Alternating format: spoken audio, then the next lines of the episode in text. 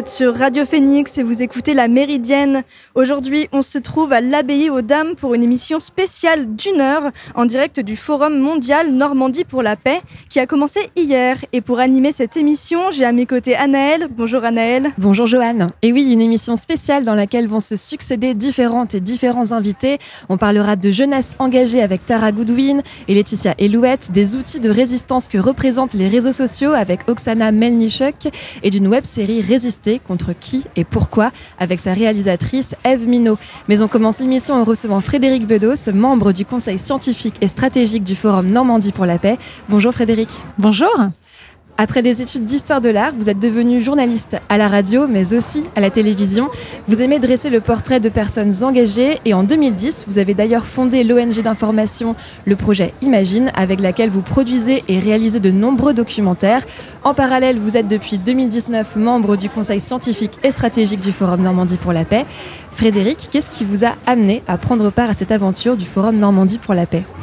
Eh bien, en fait, euh, dans le résumé euh, que tu viens de faire, Anaël, tout est exact sauf 2019. En fait, c'est depuis euh, même 2018, voire même 2017. C'est-à-dire que le projet Imagine, cette ONG d'information, est associé au Forum mondial pour la paix depuis sa création. C'est-à-dire qu'on a participé à créer le format. donc, on est des membres fondateurs, on va dire. Et c'est vrai que tout est parti d'une idée qui, a la force de l'évidence. C'est que on s'est dit, mais finalement, est-ce qu'il n'y a pas un lieu lieu symboliquement euh, aussi fort que la Normandie, avec les plages du débarquement, là où des milliers de jeunes ont versé leur sang au nom de la liberté, eh bien, est-ce que c'est pas le lieu le plus adéquat pour parler de la paix? Et à partir de ce moment-là, on est parti dans cette aventure qu'on a proposée au président de la région, Hervé Morin, qui a eu l'audace de dire allez banco, on essaye. Et aujourd'hui, nous voilà. Et justement, on se trouve en direct du village. Pouvez-vous nous décrire l'endroit? Les Canets et les Canesses qui nous écoutent connaissent certainement l'abbaye aux Dames, mais le lieu se transforme pour le Forum mondial Normandie pour la paix. Oui, c'est vrai. D'ailleurs, euh, vraiment, j'invite euh, les habitants de la ville et des environs à venir voir parce que ça vaut le coup d'œil. C'est-à-dire que cette abbaye aux Dames, qui est un lieu historique euh, magnifique, Guillaume le Conquérant, etc. Enfin, voilà, tout le monde sait. Et donc, il y a le côté historique et en même temps, nous, on le transforme complètement en village pour la paix. Donc, on rajoute, enfin, on, construit des tentes euh, dans lesquelles vont avoir lieu des, euh, des grands débats, des grandes thématiques géographiques, euh, etc., avec des grands experts. On a à peu près 150 experts qui viennent d'une trentaine de pays hein, sur cette édition. Et on a une immense tente là pour les grandes sessions en plénière que j'ai l'honneur de présenter en compagnie donc de François-Xavier Priolo, qui est le vice-président de la région Normandie aux côtés d'Hervé Morin, mais en charge des relations, des affaires européennes et internationales et qui est vraiment euh, à l'origine donc de ce concept Normandie pour la paix. D'ailleurs, j'en profite pour euh, juste préciser que euh, ce forum, c'est pendant deux jours, c'est un moment ponctuel dans l'année, mais il y a vraiment un programme permanent tout au long de l'année avec des partenariats multiples un peu partout dans le monde avec des grandes écoles, etc. Il y a une charte universitaire, etc. Donc c'est vraiment une grande ambition que porte Normandie pour la paix. Alors pouvez-vous nous parler euh, de cet événement puisqu'il s'agit d'un forum mondial? Qu'est-ce que cela représente à l'échelle régionale mais aussi nationale voire internationale? Bah, Je pense qu'effectivement ça, ça crée un fil rouge, un, fil directeur qui... Euh, qui est tout à fait euh, en lien, qui est en écho avec l'ADN même de, de, ce forum. C'est-à-dire que finalement, quand on a lancé l'idée, on aurait pu se dire, bon, rajouter encore un énième forum pour la paix, parce que des sommets pour la paix, il y en a. Hein. Et, et, le moins qu'on puisse dire, c'est que ça s'arrange pas pour l'instant. Le moins. Mais pour autant, eh bien, justement, faut pas baisser les bras. Et nous, notre analyse, c'était de nous dire, très souvent, la paix se fait presque en catimini. Euh, voilà, par des professionnels, euh, donc euh, des négociateurs de paix, des diplomates, des dirigeants, etc., voire même euh, des forces armées, non seulement les militaires, mais parfois même des milices, parfois même milices terroristes, etc. Et donc après, il faut peut-être se poser des questions sur le fait que les accords de paix qui en sortent, les trois quarts du temps, au bout de deux ans, on, sont déjà obsolètes et la, paix, la, guerre redémarre. Donc il y a vraiment une question à se poser sur aussi les mécanismes de, de construction de la Et nous, en fait, notre idée, c'était de nous dire, en fait, il faut que tout le monde soit à la table des négociations et que la parole euh, de chacun des acteurs de la société soit mise au même niveau. Et donc, notamment associer donc la société civile et les acteurs de la société civile, comme les ONG, qui parfois sont les dernières euh, sur le terrain, dans, certains terrains de guerre, euh, des terrains vraiment abîmés où plus personne n'a accès. parfois, il reste plus que les humanitaires qui peuvent encore faire passer des messages, euh, voilà, ceux qui sont les belligérants sur place.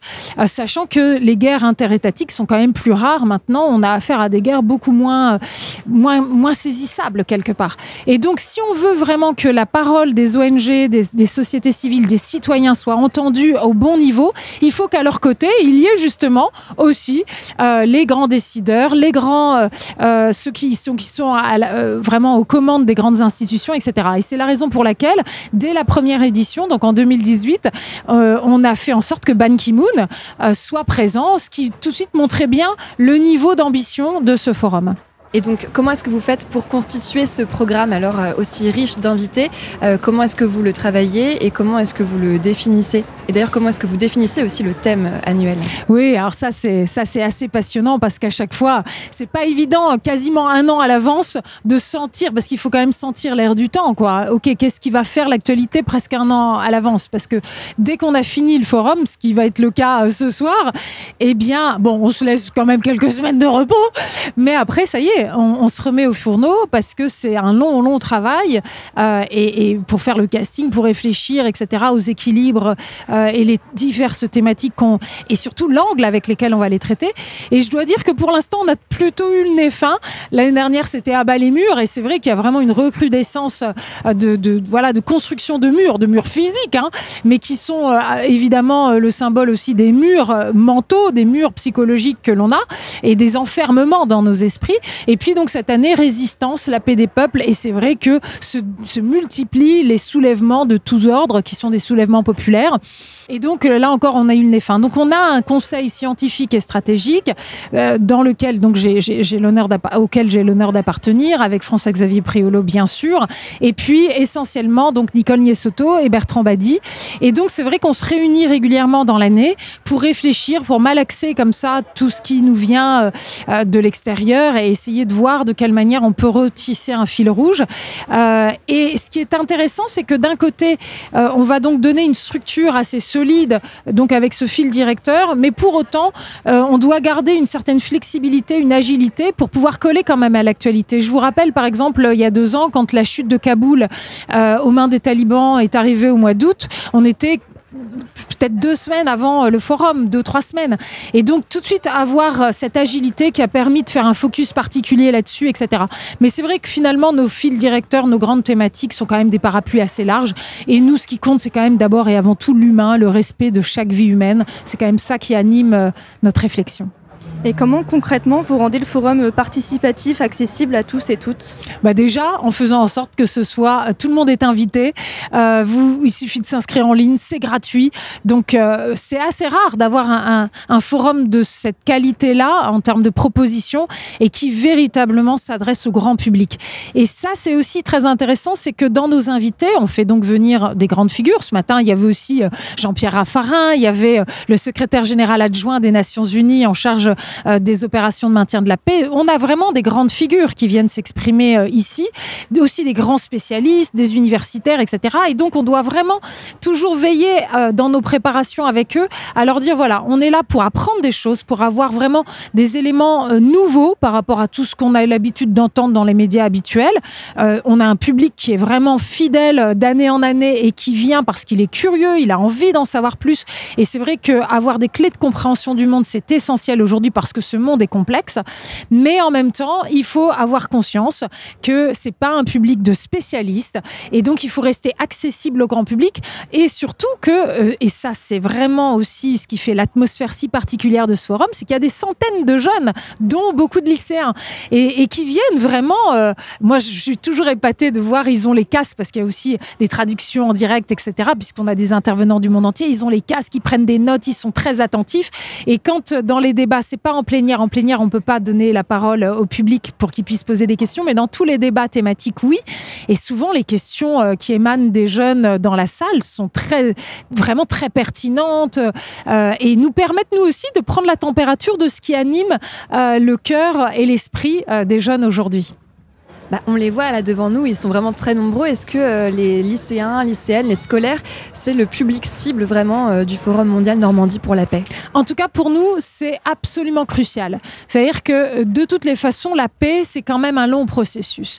Et tout à l'heure, Nicole Niessoto a d'ailleurs eu un mot très intéressant pour dire la paix, c'est aussi envisager l'avenir. Autant la guerre, on est dans le moment, l'instant présent parce que c'est une question de survie, autant la paix, la construire, c'est évidemment en ayant à cœur le futur, quel avenir on est en train de construire ensemble. Et donc, bah, l'avenir, c'est aussi la jeunesse. Alors, en même temps, hein, je, précise parce que hier, il y a eu une prise, une prise de parole justement en session plénière de euh, Adja Idrissa Ba, euh, qui est donc euh, cette jeune activiste guinéenne qui est âgée de 24 ans seulement et qui est déjà une grande figure. Elle est engagée depuis qu'elle a 14 ans, alors autant vous dire. Et, et, donc, elle était là sur cette scène quand même, dans cette grande tente impressionnante où on a à peu près 1400 ou 1500 personnes dans le public. Et elle a rappeler comme ça de manière très forte. J'en ai marre qu'on dise nous les jeunes on est l'avenir parce qu'en fait on est le présent quoi. On est là maintenant et on subit déjà beaucoup des décisions qui sont prises par nos aînés et qui sont pas toujours euh, les plus sages. Et donc ça aussi je trouve que c'est très important. Et donc l'idée c'est d'inspirer pour agir maintenant et ça rappelle un peu votre, justement votre projet Imagine euh, dont le but est d'inspirer pour agir. Est-ce qu'on peut utiliser les mêmes mots pour présenter les objectifs euh, du Forum mondial Normandie pour la paix? Eh bien je pense que justement c'est ce qui explique qu'on soit associé à cette initiative depuis le début. C'est vrai qu'il y a une adéquation totale de philosophie, euh, d'envie et donc c'est pour ça que pour nous c'était une évidence de se lancer dans cette aventure. et c'est vrai qu'il faut non seulement inspiré. Et donc, il y a beaucoup. Euh, le caractère d'exemplarité, c'est quand même très important. Là, cette année, la thématique, c'est la résistance, donc la résistance des peuples. Hier, on avait des grandes figures de la résistance qui arrivaient des quatre coins du globe. Et quand on a ces témoignages euh, qui sont absolument poignants et qui euh, mettent en exergue le prix à payer de ces engagements, ce sont des hommes et des femmes qui ont été marqués dans leur chair par ces combats, qui ont perdu des gens de leur famille, qui ont dû s'exiler, qui ont qui, ont subi le goulag, qui ont. Enfin voilà, c'est vraiment des choses très très palpables. Et je crois que ça montre bien l'équilibre de ce forum. C'est-à-dire d'un côté, avoir des grands théoriciens, avoir des clés de lecture, donc euh, vraiment euh, le côté on prend de la hauteur, et en même temps aller vraiment toucher dans la chair la réalité de terrain. Et c'est dans cet équilibre-là, je pense qu'on peut à nouveau pouvoir envisager euh, de quelle manière, encore une fois, construire la paix. Parce que c'est quelque chose de très concret, c'est pas juste des grandes théories.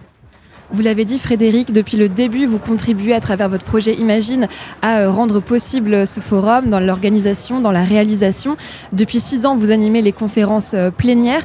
Mais que vous apporte euh, cette contribution annuelle dans votre travail quotidien au sein du projet Imagine?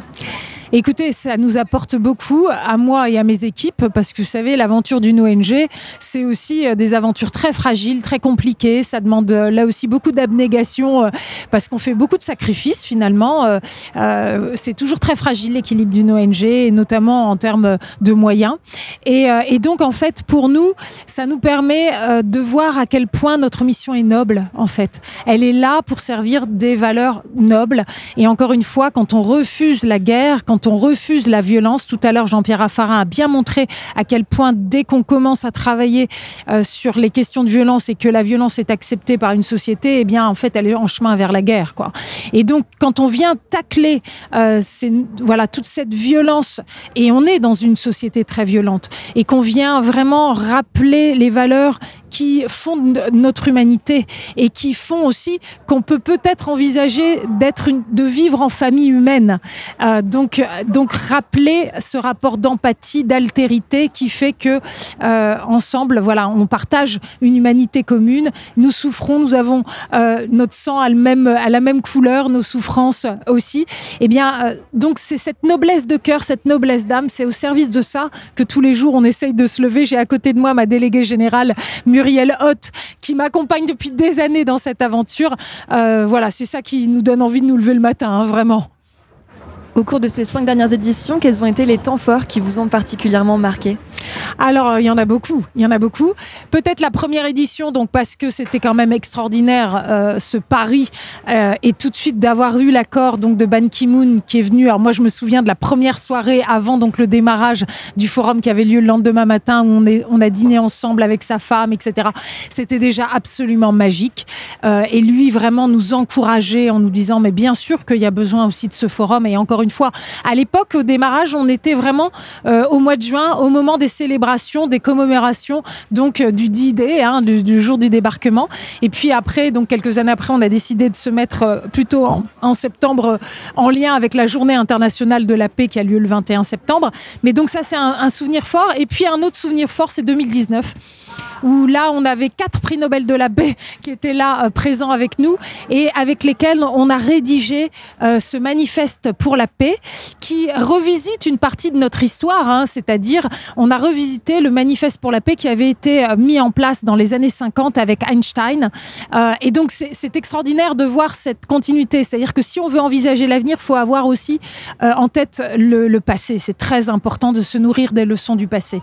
Donc ça, c'était aussi un moment très fort, et parmi ces quatre prix Nobel, il y avait Denis Mukwege, qui est quand même aussi une très grande figure, euh, voilà, qui, donc défend les femmes face euh, à la violence, euh, les crimes de guerre que, les femmes subissent, notamment les viols de guerre, etc. Donc c'était absolument bouleversant. Mais cette année, je dois dire que c'est aussi un moment très fort. On a encore deux prix Nobel de la paix hein, qui sont là hier et aujourd'hui, dont Jody Williams, donc une grande figure américaine qui a, qui a longtemps lutté donc contre les mines anti personnel, mais qui en fait, je pense, jusqu'à la fin de sa vie, jusqu'à son dernier souffle, continuera de défendre les valeurs de paix. Et puis, on a aussi Alexandra euh, Matvichuk, qui est donc prix Nobel de la paix 2022, ukrainienne, et qui a vraiment eu des accents extraordinaires euh, là euh, hier pour nous rappeler la réalité de ce que c'est que la guerre aujourd'hui en Ukraine. Merci beaucoup, au cœur de l'Europe au cœur de l'Europe. En tout cas, merci beaucoup Frédéric Bedos d'avoir répondu à nos questions. Merci à vous. On va parler euh, d'amour à présent en écoutant This et un de ses derniers morceaux, Cons de Love, tout de suite sur Radio Phoenix.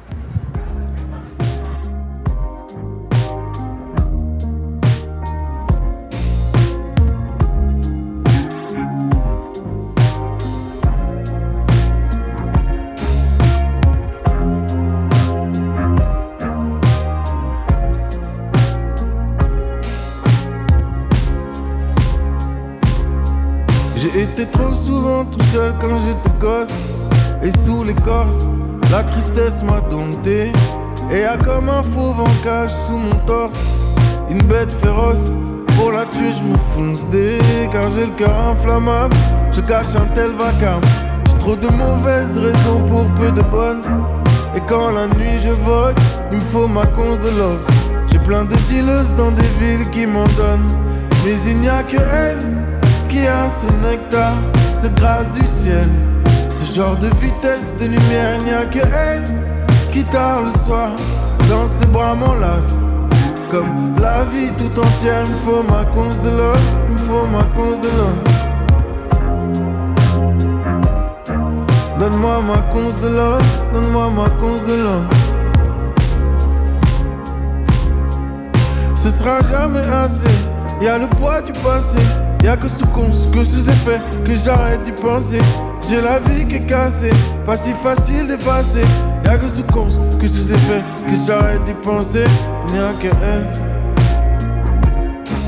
Il n'y a que un. Qui a ma cause de l'or, qui a ma cause de l'or. Il n'y a que un qui a ce nectar, cette grâce du ciel. Ce genre de vitesse, de lumière, il n'y a que elle qui tard le soir dans ses bras m'enlace. Comme la vie tout entière, moi ma cause de love, moi ma cause de love.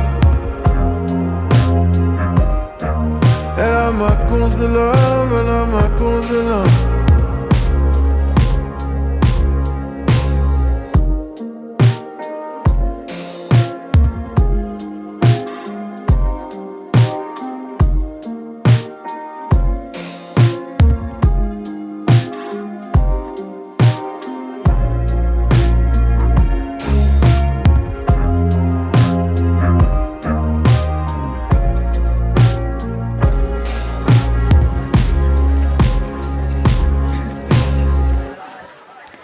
C'était Cons de Love, un nouveau morceau du chanteur D6 sur Radio Phoenix. Vous êtes toujours sur la Méridienne, en direct de la sixième édition du Forum mondial Normandie pour la paix. Nous recevons à présent Oksana Melnichuk pour parler réseaux sociaux et mobilisation de masse, puisqu'il s'agit d'un des thèmes qui sera abordé cet après-midi au sein du forum. Oksana Melnichuk, vous intervenez à, à 14h auprès de Fera Alanis et euh, Gilda Le Prince. Vous êtes directrice du Centre d'analyse politique et de la communication unie pour l'Ukraine. Vous êtes euh, originaire de Kiev. Vous avez travaillé successivement à l'ambassade de France en Ukraine, au ministère français de la Culture et de la Communication, puis le ministère ukrainien des Affaires étrangères, de la Culture et enfin au Conseil de l'Europe. Depuis 2016, vous dirigez le think tank plateforme analytique des communications stratégiques qui traite des questions de sécurité en Europe liée au conflit avec la Russie, ainsi que la transformation économique et sociale de l'Ukraine. Aujourd'hui, vous effectuez une mission auprès des autres instances de l'administration publique de votre pays, qui consiste à assurer une communication stratégique au niveau politique et humanitaire entre la France et l'Ukraine. Bonjour et bienvenue à vous. Bonjour, merci. Le débat autour des réseaux sociaux a lieu tout à l'heure au Forum Normandie pour la paix. Je vais reprendre la question centrale de cette discussion. Les réseaux sociaux sont-elles des armes de mobilisation massive? Bien évidemment, on se doute que la réponse se nuance, mais ici nous n'avons seulement quelques minutes. Qu'est-ce qui vous vient en tête en premier quand on vous pose cette question?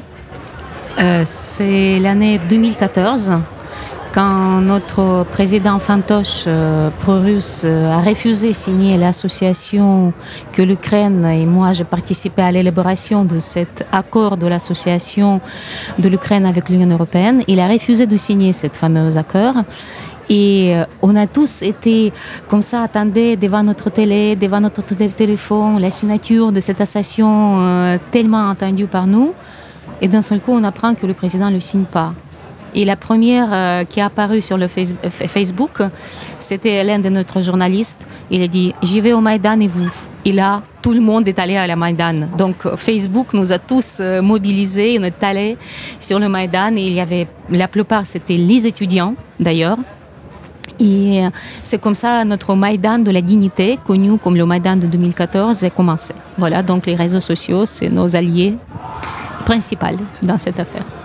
Alors ces dernières années, c'est vrai qu'ils sont devenus de vrais outils pour rendre visibles les luttes des minorités. On pense euh, ben, bien sûr à cette affaire que vous d'évoquer, mais aussi euh, au hashtag MeToo apparu en 2017 qui a vraiment euh, ouvert la voie à de nombreux combats qui sont menés à coups de hashtag. En 2020, l'activiste féministe Bintou Traoré, qui est présente aussi aujourd'hui, avait par exemple lancé le hashtag Vraie femme africaine. Comment peut-on mesurer l'impact de ces luttes 2.0 vous savez, on, est en train de vivre énormément de transformations de notre civilisation. Il y avait quelques révolutions importantes de la fin du XXe siècle, parmi lesquelles la révolution technologique avec le changement de communication, avec la venue des réseaux sociaux, d'Internet, etc., etc. Et on peut dire aujourd'hui que grâce aux réseaux sociaux, on a démoli la monopolie qui tenait millénaire. C'était la monopolie d'où l'État contrôler l'information. Avec les réseaux sociaux, l'information n'appartient plus à personne, elle appartient à tout le monde. Il y a une vieille proverbe politique qui dit qui contrôle l'information contrôle la situation. Donc maintenant, c'est chacun de nous qui est devenu son propre journaliste, son propre source de l'information. Donc ça nous revient d'ailleurs beaucoup plus de responsabilité, ce qui n'est pas, ce qui n'est pas le cas toujours dans les réseaux sociaux, mais quand même, il faut se féliciter qu'on a brisé le monopolisme sur l'information. Maintenant, elle appartient à tout le monde. Et ces responsabilités, elles vont aussi avec euh, des vices, euh, des problèmes. On peut penser à l'utilisation des données par euh, Cambridge Analytica ou à la propagande russe. En tant que directrice du think tank plateforme analytique des communications stratégiques unies pour l'Ukraine, quel regard vous portez sur la mobilisation des jeunes sur les réseaux sociaux? Mais c'est primordial. Moi, j'adore voir autant de gens ici sur cette forum parce que c'est en fait, c'est pour vous que nous, les vieux combattants, se militent. c'est parce que vous qui vont assurer, je pense, le monde meilleur que le nôtre. Et je pense moi, j'ai une fille euh, qui a 16 ans, elle est adolescente, elle est très active, je fréquente le milieu de, de, de, ces adolescentes. Et je suis ravie de reconnaître que ce sont les gens très curieux, qui, qui sont très responsables, ils ont, euh, ils ont une, autre regard sur la vie, beaucoup plus empathique, beaucoup plus curieux et beaucoup plus autonome et indépendante. Euh, d'un côté, c'est très bien qu'ils n'ont pas d'autorité parce que comme ça, ils sont très épanouis. De l'autre côté, ça me fait comme une maman un peu peur parce qu'ils n'écoutent plus les adolescents, les, adultes. Les ados deviennent plus sages parfois que les adultes, mais parfois ils ont besoin de petits conseils.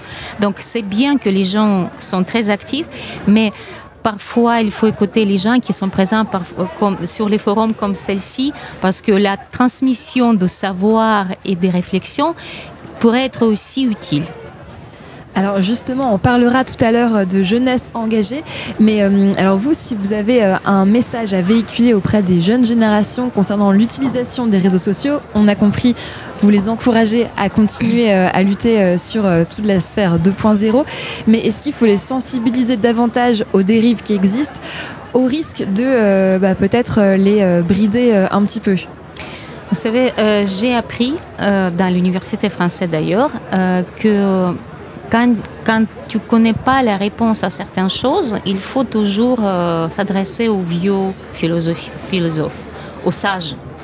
Et j'inviterai notre cher écouteur de, de souvenir d'une sentence de Socrate à par rapport de l'information.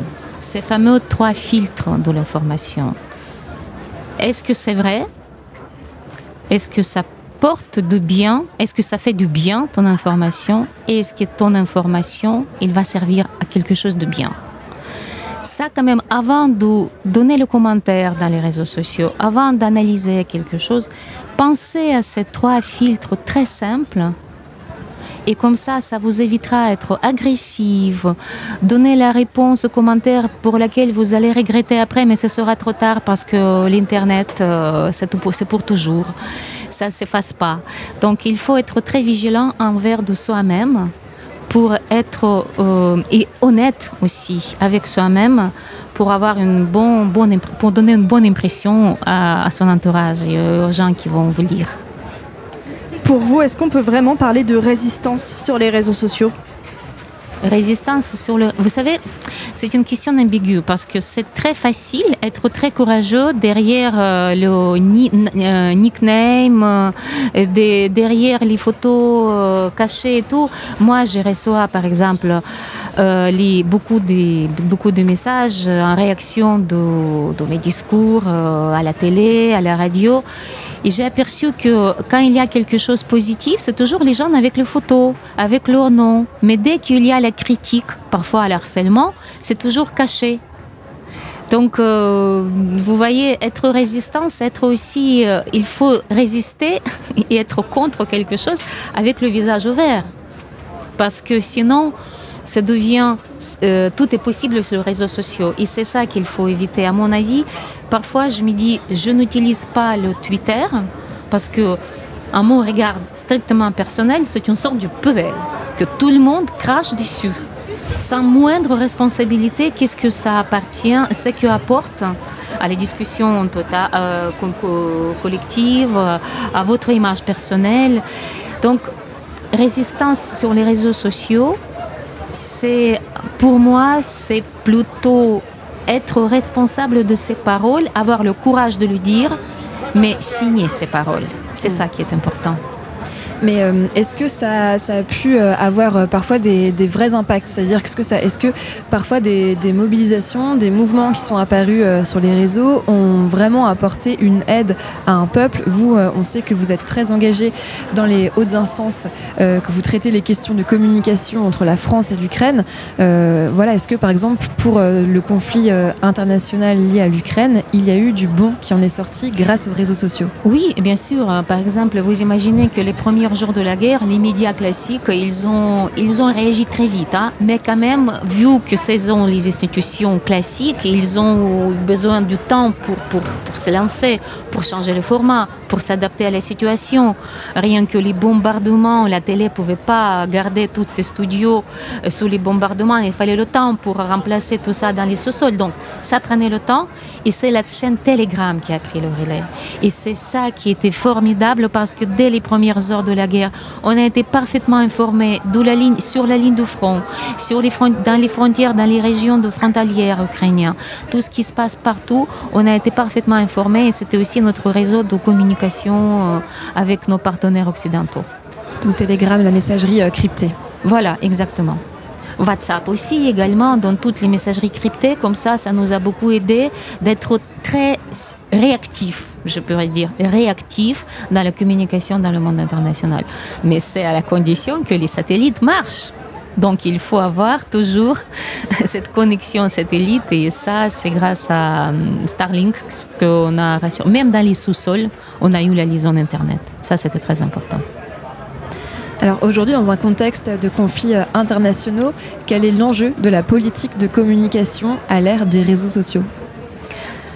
L'enjeu de la, de la communication, euh, je pense qu'aujourd'hui, le défi de la communication, c'est la vérification de sources de l'information. Parce que maintenant, quand tout le monde devient le source de l'information, vous pouvez mettre euh, sur les réseaux sociaux n'importe quoi, on, a, on est assez feignant pour vérifier et on croit à tout ce qui, tout, tout ce qui se passe. C'est comme les parents, comme nos parents, ils ont pensé à l'ère de, de leur jeunesse que tout ce qui est dit à la télé, c'est vrai. D'ailleurs, la propagande en profite jusqu'à présent.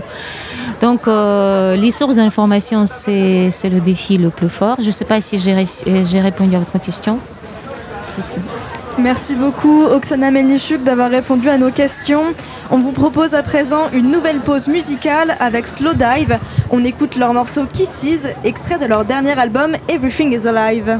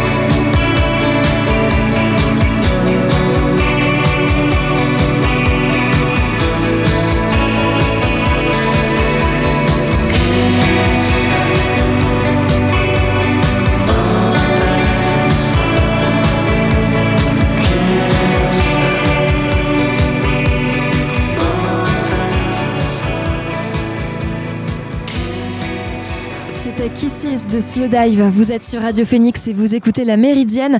Aujourd'hui, nous sommes en direct de l'Abbaye aux Dames pour la sixième édition du Forum mondial Normandie pour la paix. Cette année, le thème est le suivant Résistance, la paix des peuples. Sur le plateau, nous recevons à présent Eve Minot, journaliste et réalisatrice de la web-série Résister contre qui et pourquoi de l'INA. Bonjour Eve Minot. Bonjour. Eve Minot, avant de parler de cette web-série, revenons rapidement sur votre parcours. Vous avez réalisé de nombreux documentaires pour la télévision et pour la radio. Vous avez notamment écrit Crack, sommes-nous prêts pour la prochaine crise, diffusé sur Arte, un film à vocation citoyenne, ou encore Super Junior, ils veulent sauver la planète, qui est une ode à l'adolescence engagée. Pendant dix ans, vous avez tenu une chronique sur la jeunesse engagée dans l'émission Accent d'Europe sur RFI. Qu'est-ce qui vous a amené à vous intéresser à ces sujets? Euh, bah, principalement mon propre intérêt en fait pour la chose. Hein. La jeunesse d'abord, euh, bah, parce que d'abord j'étais jeune à une époque et on a toujours l'impression, je crois, quand on est jeune, que notre jeunesse n'est pas représentée à l'image dans les médias traditionnels, mainstream, enfin.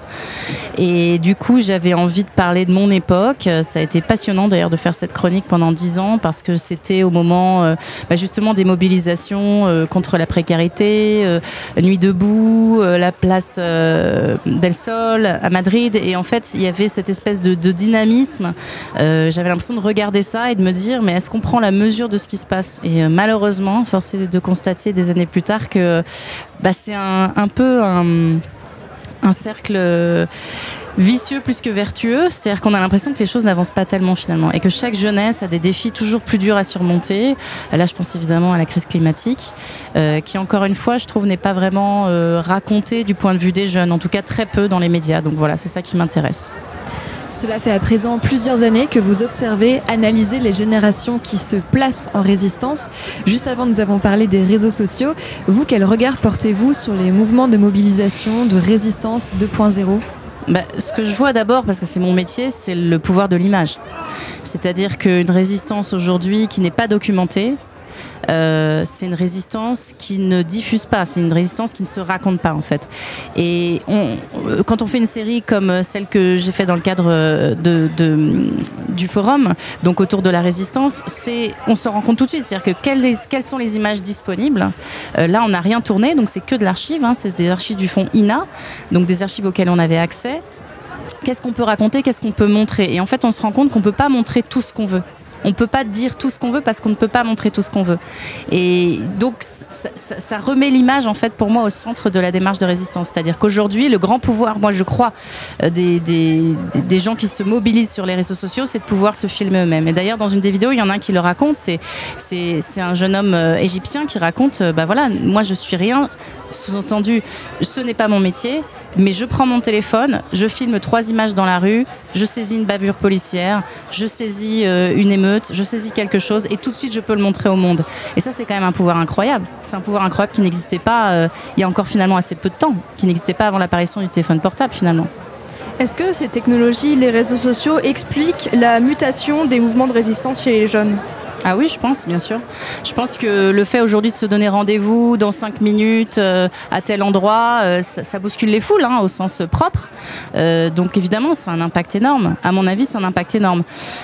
Ce que je nuancerais plus, c'est peut-être le, sentiment de participer à quelque chose juste avec quelques mots. C'est-à-dire, moi, c'est ça un peu la limite, je trouve, de l'exercice. C'est-à-dire que si ça permet de se rassembler dans la vraie vie, euh, bah, c'est très fort. Si, en fait, euh, c'est juste une prise de position, et en même temps, je dis ça et je pense à MeToo et je me dis non, a aussi un énorme pouvoir. Donc, euh, vous voyez, je ne suis pas à l'abri d'une contradiction. disons qu'en tout cas, je pense que pour que ça bouge vraiment, il faut les deux. Il faut la mobilisation virtuelle, si je puis dire, mais aussi la mobilisation réelle parce que là encore, les images comptent et qu'il n'y a pas d'image d'une prise de position euh, sur un réseau social. En tout cas, ça n'a pas la force d'une jeune fille qui se fait euh, maltraiter dans la rue ou euh, d'une bavure policière qu'on peut voir et qu'on peut filmer. Il n'y a qu'à voir ce qui s'est passé avec le jeune Naël avant l'été, au, début de l'été. La, mobilisation a été de cette envergure-là parce que cette vidéo avait fuité. Je pense que la même information via une agence de presse sans image n'aurait pas du tout eu le même impact. Ça, j'en suis convaincue. Votre web série Résister contre qui et pourquoi semble être un travail de synthèse de tous vos travaux précédents. Comment est-ce que vous l'avez appréhendé et comment est-ce que vous avez sélectionné les, euh, les, personnages principaux, euh, entre guillemets? Oui, alors c'était très difficile parce que évidemment on a envie de parler d'un maximum de choses. Donc ce qu'on s'est, la question qu'on s'est posée, c'est euh, vraiment d'être dans une actualité en fait, de se demander qui aujourd'hui incarne une forme de résistance et on voulait aussi développer les différentes manières de se mobiliser. Donc il y a la résistance à laquelle on pense euh, tout de suite, euh, qui est la résistance militaire, enfin armée. Euh, donc on a pensé à l'Ukraine évidemment tout de suite parce que c'était très frais, c'est encore très frais, c'est encore très actuel. On a pensé parce que c'est un peu mes sujets de prédilection, mais évidemment à la résistance des jeunes familles iraniennes. On avait très envie de parler de ça. On avait aussi envie évidemment de raconter comment la jeunesse résiste et essaye d'exister en fait à sa manière. Et puis ces deux sujets-là, celui de la jeunesse et celui de l'environnement, c'était un aller-retour permanent parce que finalement, je pense qu'aujourd'hui la jeunesse incarne aussi ce travail de résistance vis-à-vis de, comment dire de l'immobilisme face à la crise climatique. Et du coup, euh, j'avais quand même aussi envie de raconter que les jeunes peuvent se mobiliser en dehors de ce combat-là et que ce combat-là était aussi incarné par des gens qui étaient moins jeunes. Donc euh, voilà, ça a été les quatre sujets. Les quatre sujets qui ont retenu notre attention et qui, je crois, incarnent aujourd'hui, en tout cas, euh, c'est des choix évidemment qui sont subjectifs, hein, mais qui incarnent aujourd'hui des, des grands mouvements de résistance. Quoi. Cette web série, elle s'articule autour de résistance d'hier et d'aujourd'hui. Quelle année vous avez choisi pour débuter votre série? C'est pas dans ce sens-là que ça s'est fait. En fait, on, a, on est parti de 2022. Euh, 2022, début 2023, on s'est posé la question de qu'est-ce qui résonne dans l'histoire et qui aujourd'hui euh, se raconte avec des images actuelles. Et donc c'est ce travail-là qu'on a fait. Et, euh, et en plus, euh, sur, euh, par exemple sur l'Ukraine, le fait qu'en plus le forum ici ait lieu en Normandie, ça, c'est un écho particulier. Donc on avait envie de raconter ça. En fait, on avait envie de pousser les gens à se dire ah mais oui, mais en fait, et si c'était moi? Et si c'était moi aujourd'hui en Ukraine Ce qui est une question que se sont posées évidemment les résistants français pendant la Guerre mondiale. Donc on avait envie de, faire ce lien-là. Et puis euh, le lien aussi sur les luttes pour les droits des femmes, parce que finalement, euh, euh, c'est un combat qui s'oppose jamais. C'est-à-dire que c'est un combat qui a multiples facettes. On peut se battre en France pour quelque chose et en Iran pour autre chose. Ça peut paraître contradictoire parfois. Parfois, il faut faire preuve de pédagogie et expliquer pourquoi c'est différent et pourquoi les deux combats sont importants. Mais ça avait aussi un impact, évidemment, sur comment les femmes se mobilisent pour leurs droits. Et puis, en fait, donc voilà, c'est dans ce sens-là, en fait, à chaque fois. On, on partait de l'actuel et on tirait le fil vers, euh, vers, vers le rétroviseur. Dans la description de la série, on lit La résistance est liée à notre instinct de survie et nous sert à revendiquer la liberté, l'égalité et l'indépendance et à construire la paix. En ce moment, la résistance et l'information subissent des atteintes très graves. Le 19 septembre dernier, Ariane Lavrieux, journaliste d'investigation, a été arrêtée. Elle a passé 39 heures en garde à vue et son domicile a été perquisitionné. Cette opération, elle a été menée par la DGSI, donc la, dir- la Direction générale de la sécurité intérieure, et fait suite aux révélations de la journaliste qui implique la France dans les crimes commis par la, di- la dictature égyptienne. Là, on ne parle même plus de résistance, on parle simplement du droit à l'information. Cette affaire Enfin, cette affaire, elle dresse pardon, un, un portrait, euh, selon vous, est-ce qu'elle dresse un portrait de la situation euh, des droits citoyens en France? Bah, en tout cas, elle en éclaire un aspect évident. Enfin, euh, aujourd'hui, il y a une politisation de temps en temps des, services de l'État et c'est grave et c'est dangereux. Euh, après, justement, à nous de résister, à nous de nous mobiliser. Euh, moi, je trouve qu'il y a un lien quand même avec notre sujet ici. Il faut résister, il faut pas laisser tomber ces affaires-là dans l'oubli. Il faut en parler, continuer d'en parler. Euh, évidemment, c'est gravissime, c'est pas normal. J'espère qu'on en saura plus dans les semaines qui viennent et que les choses vont se débloquer. Mais enfin, c'est quand même grave en effet. Moi, ce qui me fait peur, c'est que j'ai l'impression qu'on s'habitue à ce genre de mauvaises nouvelles. Et que finalement, au bout d'un moment, on se dit bon, allez, ah, ça va, elle est ressortie, business as usual, on repart dans la vie normale. C'est là que ça se joue, quoi. À nous, après, de faire les bons choix politiques. Les jeunes attendus en salle de débat doivent se présenter en groupe devant leur salle. On est en direct, donc il y a une voix derrière qui... Priorité au direct. Ouais. Merci. Oui, donc à chaque fois, il y a un stade qui est euh, à chaque fois dépassé, toujours de plus en plus grave. Euh, bien sûr, ça alerte sur la situation euh, la liberté d'expression en France. Et pourtant, est-ce qu'il y a vraiment des mesures concrètes qui sont menées Alors, certes, il y a les syndicats euh, qui prennent la parole, mais au-delà des, syndicats. Ah non, non, non, là on est dans une période euh, au contraire hein, qui va dans l'autre sens, hein, très clairement. C'est-à-dire que les mesures qui sont prises, euh, il y a qu'à voir aujourd'hui, enfin il y a encore euh, peu de temps, euh, il y a une manifestation justement parce que pendant les, mani- pendant les hum, sur le droit, l'interdiction de filmer pour les journalistes, enfin il y avait une réglementation euh, absolument ahurissante euh, dans les manifestations. Les journalistes se font arrêter euh, pendant les manifestations, quand ils viennent documenter les manifestations. Enfin je veux dire là clairement il y a, une mise en danger. Euh, malheureusement, je trouve que non, ça avance pas vraiment de l'autre côté. On est en train de grappiller un petit peu. Je dirais pas un droit, je dirais un accès. C'est plus sinueux, évidemment. C'est pas frontal parce que sinon, ça serait, je pense, inaudible et puis inacceptable. Mais, euh, mais à, nous, à nous de, de, pas laisser passer ça. C'est, compliqué. C'est des sujets compliqués en fait. c'est des sujets compliqués parce que de parler de tout ça, ça nous expose aussi. Donc c'est, c'est, hum, ouais, je, je suis quand même optimiste globalement parce qu'il faut, euh, il faut se mobiliser. J'ai l'impression que justement, grâce au réseau et grâce à la manière de, de prendre la parole euh, vite et immédiatement, on, on- j'espère, on arrivera à mobiliser encore plus de monde sur ces sujets-là.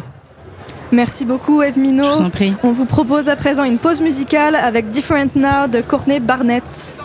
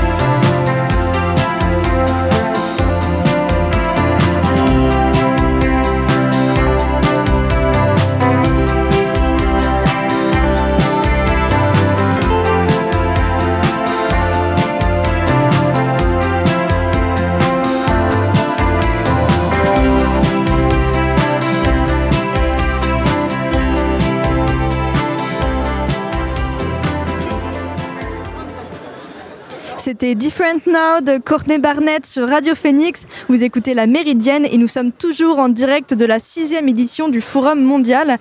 Nous sommes à présent avec Tara Goodwin pour parler de jeunesse engagée. Bonjour. Bonjour. Alors Tara Goodwin, vous êtes chef de la délégation française du Y20, donc c'est-à-dire le sommet officiel du G20 pour la jeunesse. Aujourd'hui, vous avez décidé de vous adresser au public scolaire, plus spécifiquement, euh, lors d'une conférence. Pourquoi Est-ce que c'est vraiment le, public cible aujourd'hui euh, du Forum mondial Normandie pour la paix? Alors, euh, moi, je vous avoue que quand je suis arrivée au Forum Normandie pour la paix, j'avais entendu dire que c'était quelque chose, un, événement très ouvert sur la jeunesse. Je n'avais pas compris à quel point ça l'était et je trouve ça formidable. On, est en présence là sur le forum euh, de, plusieurs lycéens, euh, plusieurs euh, collégiens même. J'ai rencontré une jeune fille qui est au conseil municipal de, de, son village et qui a 12 ans. Donc c'est absolument formidable de se retrouver dans un rare lieu où les, les jeunesses peuvent s'exprimer et échanger avec des personnalités sur des sujets aussi cruciaux pour tout le monde que la paix. Un des défis que- auxquels font face les jeunes générations, c'est euh, le réchauffement climatique et euh, elles sont de plus en plus sujettes à l'éco-anxiété. Personnellement, est-ce que vous en êtes victime? Oui, absolument. Bah, moi, du coup, euh, j'ai, pour recontextualiser un petit peu, j'ai euh, assisté, j'ai participé à un sommet international en Inde cette année et j'étais euh, chargée d'apporter la voix de la France et de la jeunesse française sur la scène internationale sur les sujets climat développement durable et j'avoue que ce qui a beaucoup motivé cet engagement et l'éco-anxiété, j'ai peur aujourd'hui face à l'urgence climatique et je me vois mal rester euh, dans l'inaction chez moi. Donc j'espère que ça suscitera aussi une volonté d'engagement de la part des jeunes que j'ai rencontrés ce matin parce qu'on ne peut pas s'en sortir euh, seul et il faut qu'on se serre tous les coudes et qu'on fasse tous entendre nos voix pour que les choses changent.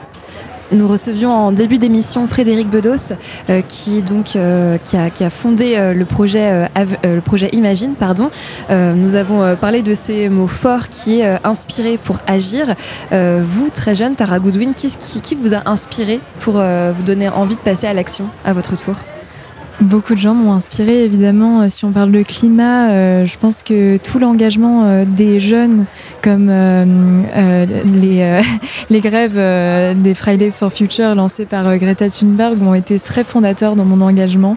J'avoue qu'au départ, j'étais préoccupée, bien évidemment, par l'urgence climatique, mais je ne savais pas comment agir à mon niveau. Donc, ces grèves climatiques, ça a été ma première forme d'engagement. Donc ça, c'est vraiment l'inspiration euh, première. Et, ensuite, euh, c'est à travers des rencontres. Ce que je disais aux jeunes ce matin, c'est que on peut avoir des inspirations euh, au niveau de l'ONU, au niveau des gouvernements, mais ça peut nous paraître très abstrait et très inaccessible.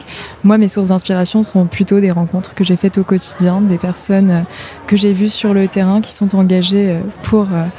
euh, pour euh, agir en faveur du climat à leur niveau. Donc, par exemple, cette année, j'ai eu la chance de faire une alternance euh, dans le domaine de l'urbanisme vert, l'urbanisme durable.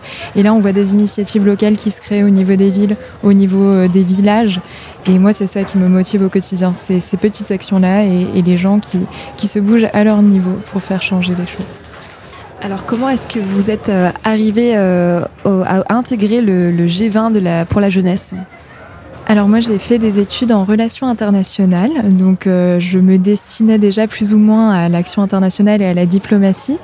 Et j'ai vu euh, une publicité sur Instagram pour euh, le recrutement de jeunes délégués. Donc je me suis un peu penchée sur la question et j'ai décou- découvert que je pouvais partir en Inde pour discuter avec des jeunes du monde entier sur les sujets qui me tenaient à cœur. Donc j'ai tout de suite sauté sur l'occasion.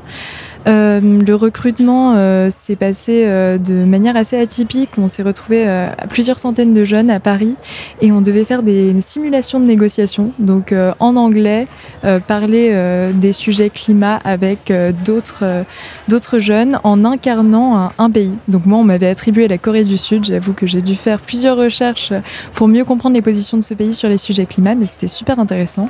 Et on a été sélectionnés sur cette base-là. Donc ils ont, quand je dis ils, l'Institut Open Diplomacy qui est missionné par le ministère de- des Affaires étrangères pour nous recruter. Donc euh, la sélection s'est basée sur euh, notre maîtrise de l'anglais et euh, notre capacité à, à construire des, des phrases cohérentes sur les sujets climat, en l'occurrence. Tout à l'heure, on parlait de réseaux sociaux et euh, on parlait du poids des réseaux sociaux dans la résistance. Et encore une fois, dans votre histoire, c'est grâce à Instagram que vous en êtes arrivé là.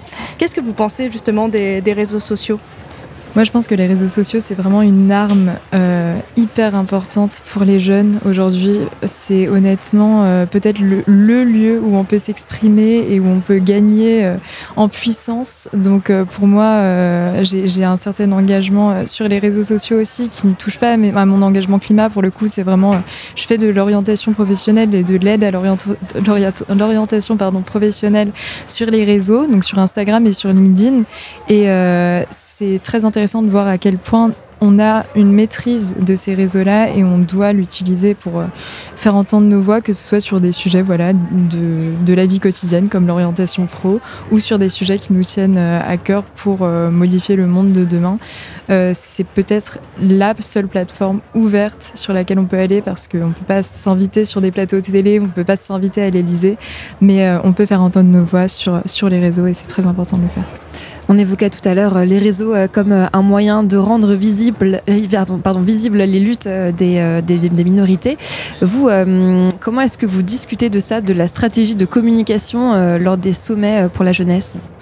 C'est une très bonne question. Euh, pour le coup, en France, on, est, on a été très libre en tant que euh, jeune délégué et donc on avait euh, les codes, les accès aux, comptes euh, Y20, Y7 que vous pouvez retrouver sur Instagram.